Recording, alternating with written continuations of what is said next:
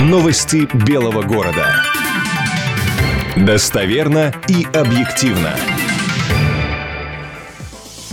В студии Александр Гладков. Здравствуйте. На утро 21 апреля в Белгородской области выявлено 10 новых случаев COVID-19. Таким образом, в регионе уже 123 заболевших. Число выздоровевших и скончавшихся не изменилось.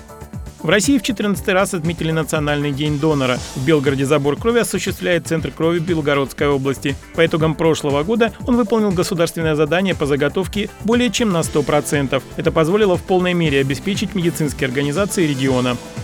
В конце года на улице Апанасенко появится новый детский сад. Учреждение рассчитано на 150 мальчишек и девчонок. Несмотря на пандемию, специалисты готовы сдать объект в срок идет прием заявок на Тавриду, форум молодых деятелей культуры и искусств, который дает возможность получить грант для реализации собственного проекта. Чтобы попасть на Тавриду, нужно подать заявку на едином сайте форума, заполнить портфолио и выполнить творческое задание.